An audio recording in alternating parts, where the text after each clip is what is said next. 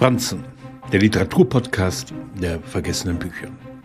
Im romantischen Donau Monarchie TV begegnen wir zumeist um die Weihnachtszeit schönen Uniformen, feinsten Umgangsformen und der wahren einzigen Liebe.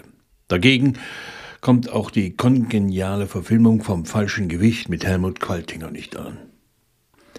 Der Journalist und Autor Josef Roth kannte sein Österreich – kroch in seine Ecken und spülte Charaktere heraus, die verspielt im Spinnennetz der Melancholie verfallen waren und nicht selten eine gewisse Trägheit frönten.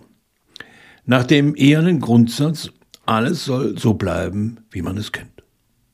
Wenn man von seinem Hiob absieht, den Roth sieben Jahre vor dem Roman Das falsche Gewicht veröffentlichte, in dem er die Geschichte des Anselm Eibenschütz erzählt.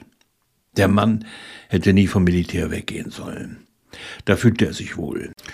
Da gab es Vorschriften, an die er sich nur zu halten brauchte, um sein Leben in klaren Zügen zu gestalten. Doch seine Frau, Regina, verführte ihn dazu, Kameraden wie Heimat zu verlassen und eine Stelle als Eichmeister in Meeren anzunehmen.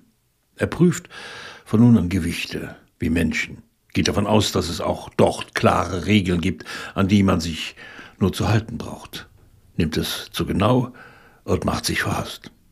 Als er herausfindet, dass seine Frau ihn betrügt, verliert er den Boden unter seinen Stiefeln und lässt sich auf eine verklemmte Liebelei zu Euphemia Nikic ein, die in einer Grenzschenke nicht nur kellnert, sondern auch mit seinem ärgsten Widersacher liiert ist.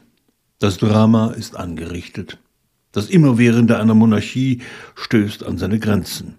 Anselm Eibenschütz bedauert sich, verfällt dem Suff unter Vernachlässigung, als ausgerechnet sein Widersacher, den er ins Gefängnis gebracht hat, wieder freikommt und zurück in das Bett der Nikic kriecht.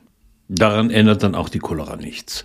Eibenschutz gibt auf, verliert seinen Stolz. Und die Liebe, die zieht nach Mord und Totschlag weiter, irgendwohin, wo sie dringend gebraucht wird.